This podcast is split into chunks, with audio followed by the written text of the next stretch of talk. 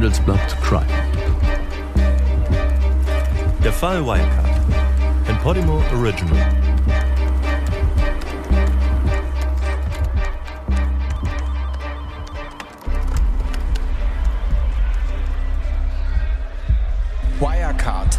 Vertreter der neuen Welt der Finanzen und stiegen einst kometenhaft auf. Wirecard aus Aschheim bei München ist nach Börsenwert inzwischen das wertvollste deutsche Bankunternehmen vor der Deutschen Bank. Wirecard. Wir sind von der Aktie sehr, sehr überzeugt. Persönliche Lieblingsaktie? Im Moment ist sie Wirecard, weil sie. Einzelheiten über die Erfolgsgeschichte der Firma. Ein Unternehmen aus der neuen Zeit. Ein Zahlungsdienstleister namens deren Börsenwert liegt deutlich über dem der Der Commerzbank. Zahlungsdienstleister Wirecard erwartet für das erste Quartal offenbar gute Geschäftszahlen. Die deutsche Börse hat entschieden, die Commerzbank muss ihren Platz im deutschen Aktienindex räumen. Kann das wirklich eine Wachstumsgeschichte werden? Es geht dabei um viel Geld. Und sogar mögliche kriminelle Machenschaften. Aber insgesamt macht das Wirecard-Businessmodell skeptisch, weil es sehr intransparent Der Frankfurter Börse kam es zu Panikverkäufen. Einen Absturz erlitt dabei die Aktie von Wirecard. Nach Spekulationen über Unregelmäßigkeiten können wir ganz klar diese schweren Vorwürfe zurückweisen. Der Börse hat sich die Aktie des Bezahldienstes Wirecard nach dramatischen Kursverlusten wieder erholt. So ein äh, Schaden, den kann man verkraften. Der wird auch wieder vergessen, wenn man gutes Geld verdient. Das Gros der Analysten hält Wirecard die Stange. An der Börse wurde der Handel mit Wirecard-Aktien nach Bekanntwerden der Insolvenz vorübergehend vom Handel ausgesetzt. Wegen drohender Zahlungsunfähigkeit und Überschuldung ihren Job verlieren werden. Mit Hauptsitz in Aschheim bei München. Wirecard in der Insolvenz. brachen die Aktien zunächst um 80 Prozent ein, auf praktisch ein Totalschaden. Luftbuchung zum der, allem. Das waren Wie dramatisch ist die finanzielle Situation bei Wirecard? Und seitdem hat es so ein gewisses Schwimmen. Der Finanzdienstleister Wirecard ist der zurückgetretene Chef Markus Braun festgenommen worden nach Angaben der Münchner Staatsanwaltschaft. Aber es ist nie wirklich was nachgewiesen. Es ist zweifelsohne eine Kriminalgeschichte, wie Hollywood sie sich besser nicht hätte ausdenken können. Aus den schmuddelig angehauchten und noch bescheidenen Anfängen einer Dotcom-Firma gelingt der Aufstieg in den Olymp der deutschen Konzernwelt. In den DAX 30 die Liste der wertvollsten Unternehmen Deutschlands. Und in all diesen Jahren haben wir ein Durchschnittswachstum von 20 bis 30 Prozent organisch erzielt. Wir können heute das Ausfallsrisiko, dass es eine Transaktion nachher rückabgewickelt werden muss, im Durchschnitt um 50 Prozent weltweit senken und können damit den Umsatz eines Händlers um bis zu 4 bis 5 Prozent heben. In diesem Bereich haben wir uns spezialisiert. Heute geht es auch darum, wenn ich jetzt in die Zukunft schaue, und damit bin ich auch beim Bankenbereich, diese Logik auch zu nutzen, um zum Beispiel einen Echtzeitkredit auszugeben. Ja, sie waren gefeiert, begehrt, bejubelt. Wirecard war das deutsche Fintech-Wunder. Das bringt uns natürlich als Zahlungsabwickler auch in den Bankenbereich. Heißt das, dass wir sozusagen hier zu einer Bank im Sinne der Bilanz werden? Nein. Wir werden hier im Hintergrund mit großen Banken zusammenarbeiten. Der Weg nach ganz oben dauert 21 Jahre. Ich habe hier einen deutschen CEO, den Chef der Firma Wirecard. Markus Braun, heute rücken Sie anstelle der Commerzbank in den DAX auf. Sie sind damit eines der wichtigsten Unternehmen in diesem wichtigen Index. Ja, es bringt eine Menge an positiver Aufmerksamkeit. Es ist eine gute Nachricht für Investoren. Wir sind eine treibende Kraft im Tech-DAX gewesen und hatten uns überlegt, dass wir als Fintech- und Wachstumsfirma auch eine gute Chance auf den DAX hätten. Das war unser Ziel. Dann innerhalb von nur einer Woche ist alles vorbei. Am 18. Juni 2020 erklärt Wirecard, dass 1,9 Milliarden Euro, also ein Viertel des gesamten Vermögens, nicht auffindbar sind. Als Vorstand der Wirecard AG geben wir die folgende Stellungnahme zu den aktuellen Ereignissen ab. Es kann derzeit nicht ausgeschlossen werden, dass die Wirecard AG in einem Betrugsfall erheblichen Ausmaßes zum Geschädigten geworden ist. Einen Tag später tritt Vorstandschef Markus Braun zurück. Weitere zwei Tage später sitzt er zum ersten Mal in Untersuchungshaft. Und am 25. Juni, eine Woche nach der Bekanntgabe, dass dieses Geld fehlt, erklärt Wirecard Insolvenz. Dies ist die Geschichte von Wirecard, digitaler Zahlungsabwickler, Börsenstar, Skandalkonzern. Und ich bin Ina Karabas. In den nächsten zwölf Wochen werden wir uns minutiös anschauen, wie es zum Absturz des deutschen Vorzeigeunternehmens kommen konnte, wie das System hinter Wirecard funktioniert, warum es Warnungen gab und trotzdem keiner reagiert hat, warum so etwas wieder passieren könnte, wenn wir nichts ändern und wer die Player in diesem Spiel sind, das rund 12 Milliarden Euro an Börsenwert vernichtet hat. Ich bin Redakteurin beim Handelsblatt. Und mit mir hier im Studio sitzt Felix Holtermann, mehrfach preisgekrönt für seine Wirtschaftsberichterstattung. Er ist unser Mann am Finanzplatz Frankfurt, in dessen Ressort auch Wirecard fällt. Hallo Felix. Hallo Ina. Felix, es gab schon seit Jahren Zeichen, dass bei Wirecard was nicht gestimmt hat, oder? Also die Bestätigung kam dann am 28. April. Da hat der Wirtschaftsprüfer KPMG nach einer Sonderprüfung mitgeteilt, dass er große Teile der Profite von Wirecard aus den vergangenen Jahren nicht bestätigen kann. Das hat dann prompt zu einem Kurzstoß bei Wirecard geführt. Aber fangen wir mal vorne an. Trotzdem, Felix, hättest du gedacht, dass wir nur vier Monate später hier sitzen und eine zwölfteilige Podcast-Serie zum wohl gigantischsten Börsenskandal der Nachkriegszeit machen würden? Ehrliche Antwort nein. Das hätte, glaube ich, zu dem Zeitpunkt kaum jemand für möglich gehalten. Aber genau deswegen ist die Geschichte rund um Wirecard ja auch so spannend. Und sie setzt sich aus einer ganzen Reihe von Puzzlesteinen zusammen, die wir uns jetzt genauer ansehen wollen. Richtig. Los geht's mit der Frage, wer ist denn eigentlich dieser Mann an der Wirecard-Spitze? Dieser Markus Braun, dem die Anleger ja jahrelang ihr Geld anvertraut haben. Was ist das für ein Mensch? Was hat er für eine Persönlichkeit? Und was hat ihn auch zu dem gemacht, was er ist? Auch ganz grundsätzlich gefragt, wie ticken eigentlich Leute wie er? Wie ticken vermeintliche Betrüger? Das besprechen wir zum Beispiel mit dem Profiler Mark T. Hofmann. Als erstes müssen Sie von sich selbst überzeugt sein und oftmals auch von der Richtigkeit des eigenen Handels. Und diese Art von Überlegenheitsgefühl dass sie entweder glauben, im Recht zu sein oder glauben, ähm, sich das Recht nehmen zu dürfen, weil sie an anderer Stelle viel Gutes getan haben. Dieses fehlende Unrechtsbewusstsein, um es andersrum zu formulieren, das ist eine Grundzutat, die man doch immer wieder sieht. Das heißt, entweder sie wissen, dass sie Böses tun, aber rechtfertigen es oder glauben, das Recht zu haben, sich das nehmen zu dürfen, weil es ihnen zusteht. Oder sie haben gar kein Unrechtsbewusstsein und halten das für in Ordnung. Tja, und das gilt vielleicht nicht nur für Markus Braun, den Mann an der Spitze, sondern auch für Jan Masalek. Masalek, der war die Nummer zwei bei Wirecard, der war der Chef für das Asiengeschäft und genau dort ist Wirecard ja fantastisch gewachsen. In Asien, da lag die Zukunft des Konzerns und genau dort sind auch die 1,9 Milliarden Euro an Firmenguthaben einfach irgendwie verschwunden verschwunden. Die wahrscheinlichere Variante, tja, die ist, und von der geht heute auch der Konzern aus, dass die Milliarden nie existiert haben.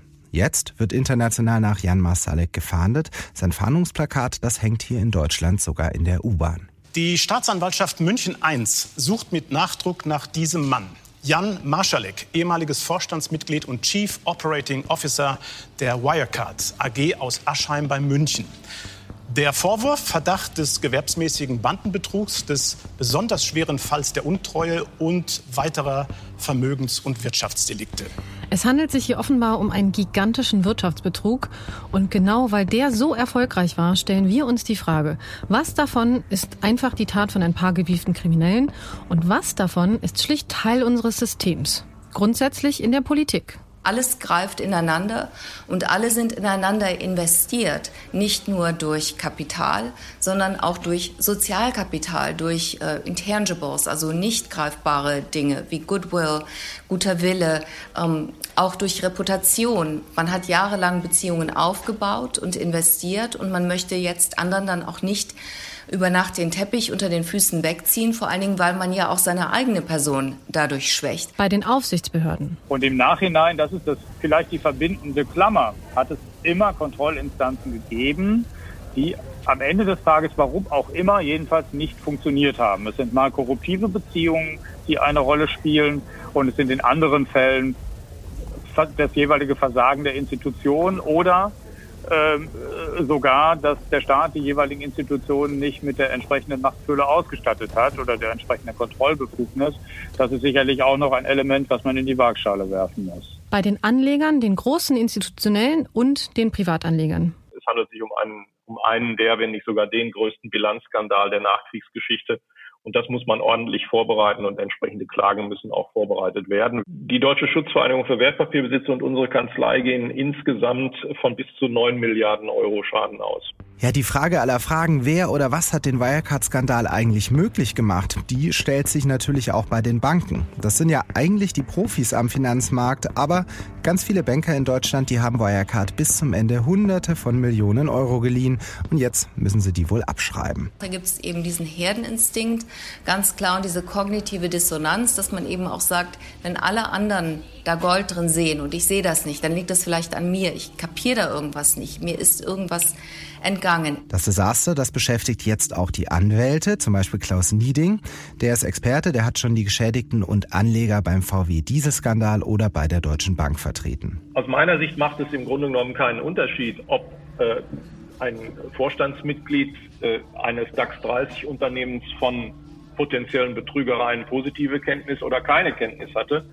Denn äh, hatte er positive Kenntnis, dann ist klar, dass das vorwerfbar ist. Hatte er keine positive Kenntnis, dann fehlt zumindest in dem Unternehmen offensichtlich ein funktionierendes äh, Risikomess- und Steuerungssystem, wie das ja auch nach Paragraph 91 des Aktiengesetzes vorgeschrieben ist. Also ähm, sich damit herausreden zu wollen, dass man von allem äh, Bösen nichts gewusst habe, äh, da macht man es sich meines Erachtens nach deutlich zu einfach als äh, Mitglied des Vorstandes oder des Aufsichtsrates.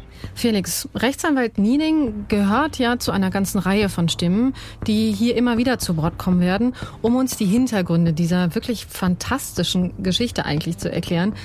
Aber erzähl du doch mal, wie du persönlich in diese ganze Geschichte reingekommen bist. Du bist bei uns beim Handelsblatt Finanzkorrespondent. Du gehörst definitiv zu den kritischen Stimmen rund um Wirecard.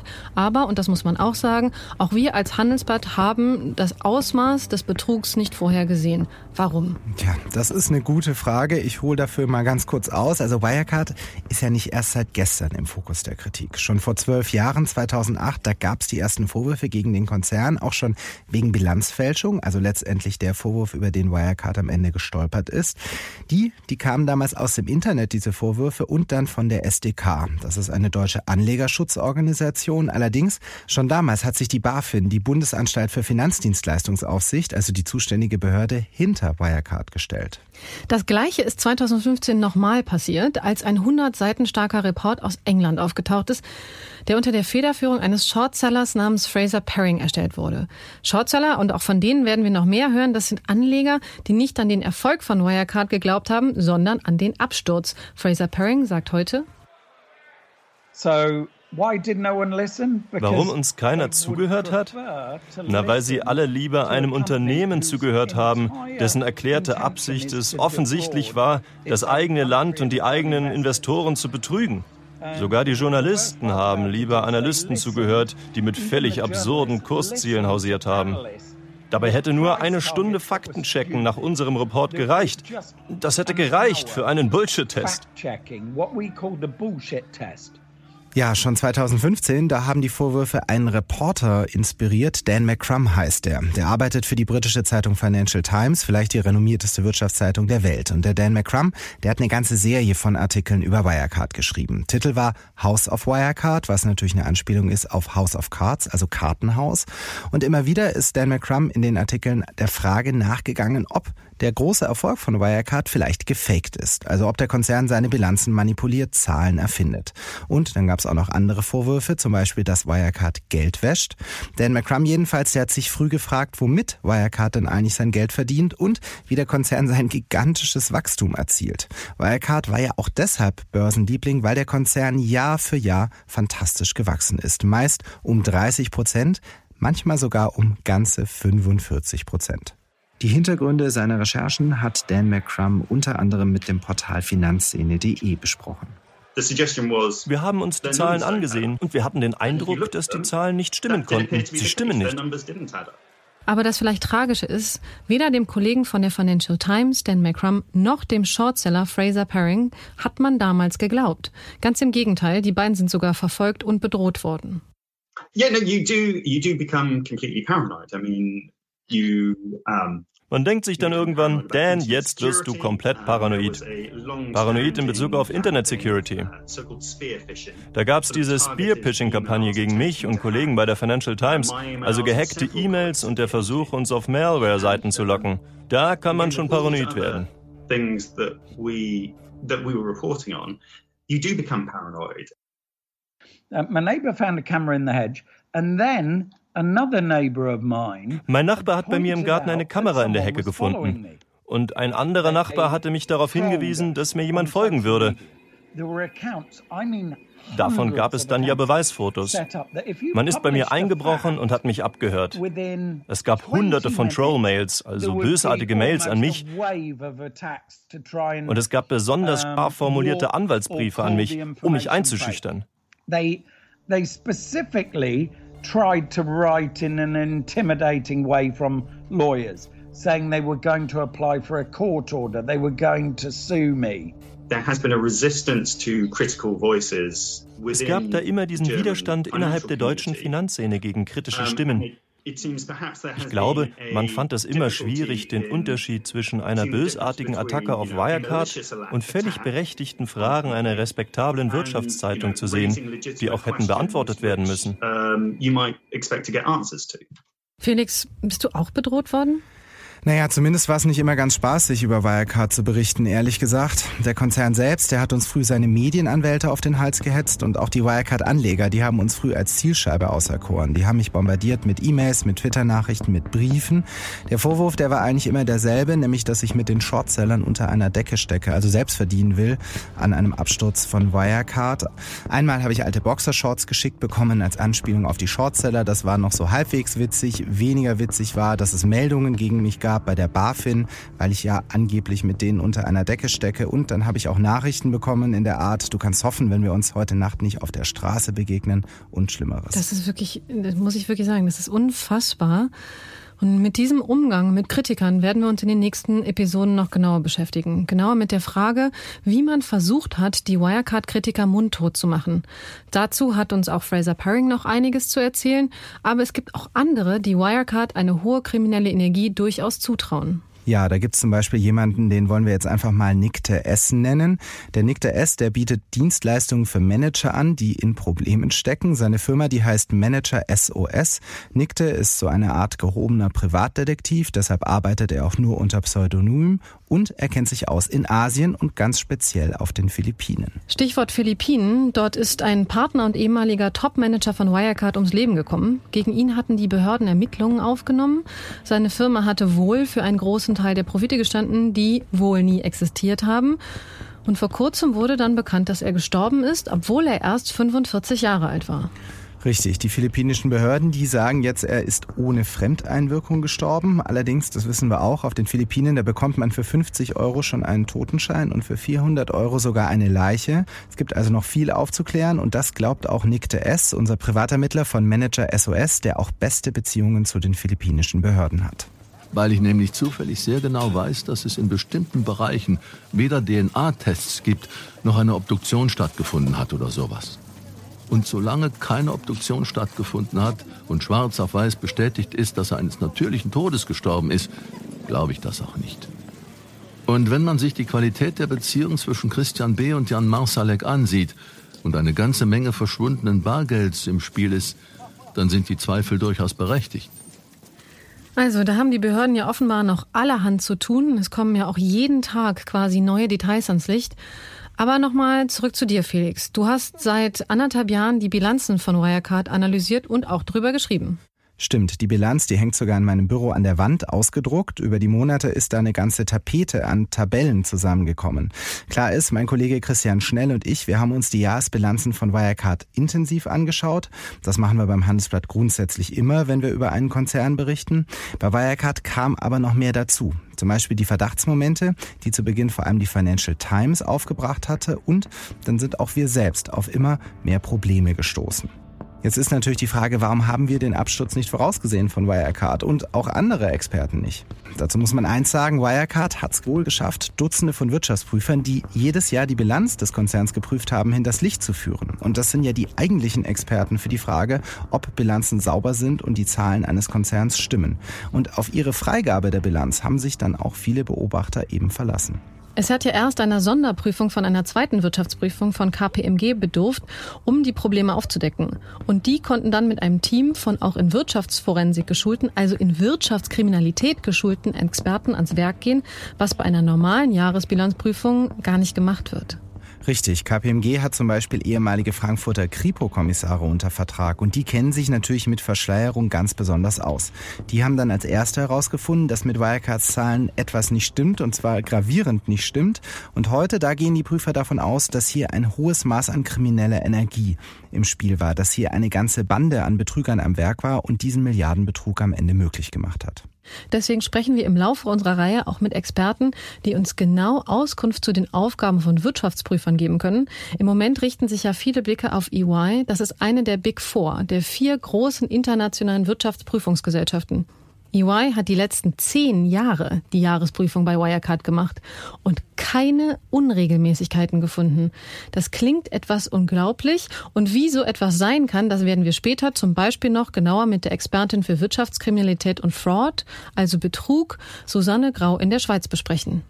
Das kann aber passieren, wenn man sich über Jahre schon kennt und ein Vertrauensverhältnis hat. Und das ist ja nichts Negatives.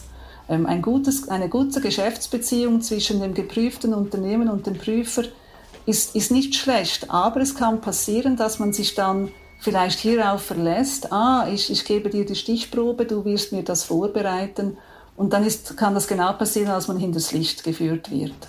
Das ist das, was wir heute wissen. Nach außen aber, da hat Wirecard sehr erfolgreich eine strahlende Fassade aufgebaut. Man muss nur mal reinhören, wie Markus Braun seine Firma bei öffentlichen Auftritten dargestellt hat. Wir sind heute auf allen fünf Kontinenten aktiv, gerade über Technologie. Kann ich sehr leicht globalisieren und kann diese Chancen nutzen.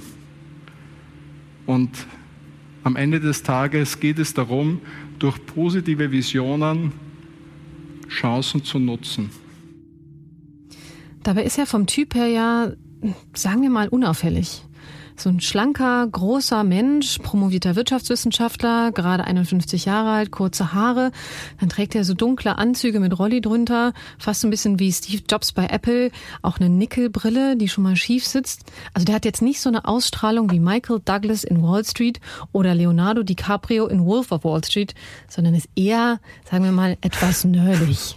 Stimmt, das würde ich auch so sehen. Und Braun, der hat noch eine andere Eigenart. Der hat zum Beispiel eine Vorliebe für diese etwas esoterischen Heils Versprechen aus dem Silicon Valley, die die Zukunft ja vor allem mit Algorithmen beschreiben.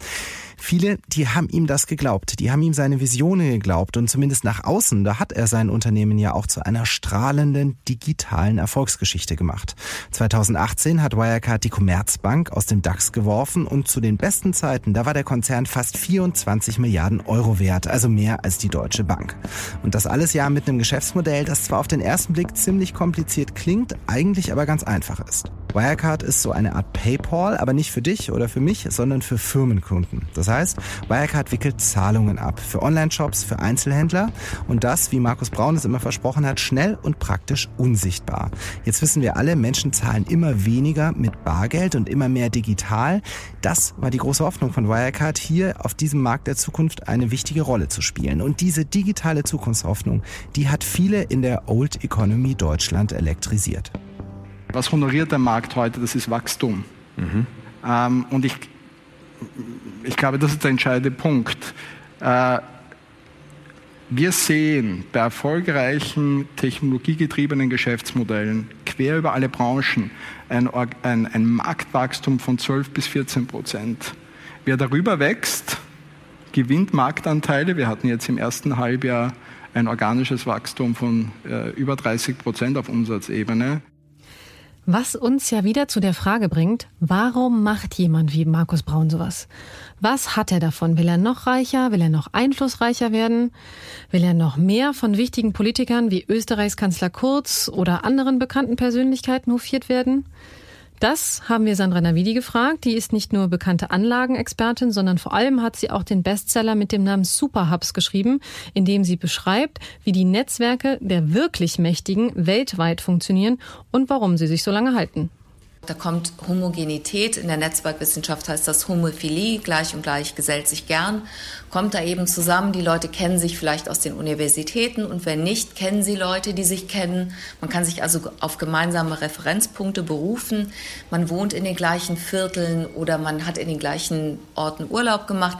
Also da kommt viel zusammen, man ist vertraut und man tauscht eben auch Privates aus. Tja, und bevor wir in die Welt der großen Politik und der Hochfinanz aufsteigen, da fangen wir in unserer nächsten Episode jetzt erstmal mit den beiden wichtigsten Köpfen in unserer Geschichte an. Vorstandschef Markus Braun und seinem Asienvorstand und Möglichmacher Jan Masalek. Wir wollen wissen, was hat sie eigentlich zu dem gemacht, was sie sind? Wie haben sie ihre Netzwerke aufgebaut? Und wie konnten sie so lange den schönen Schein rund um Wirecard aufrechterhalten? Wir fragen außerdem, wie man so schnell abtauchen kann, wie Jan Masalek das jetzt gemacht hat und wer vielleicht auch verhindern will, dass er wieder gefunden wird.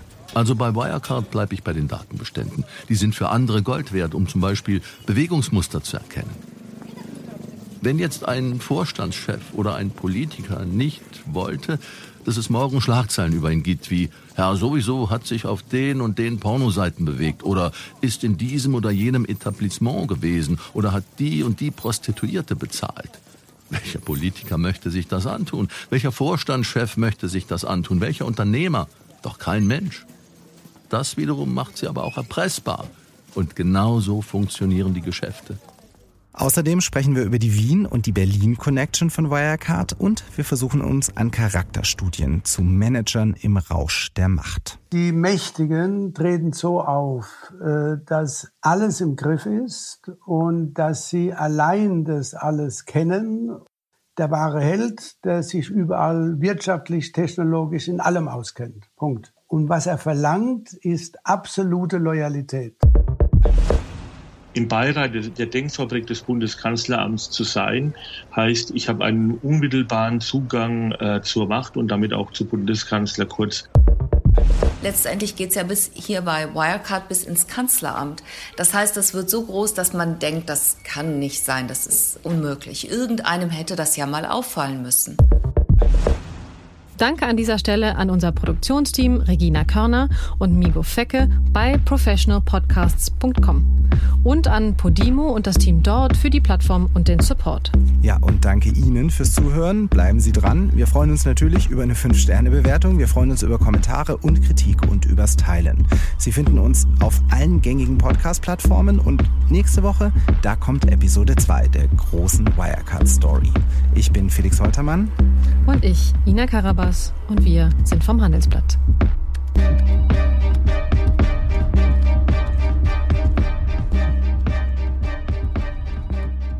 Wenn dir diese Folge gefällt, kannst du ab jetzt jeden Mittwoch neue Folgen bei Podimo anhören.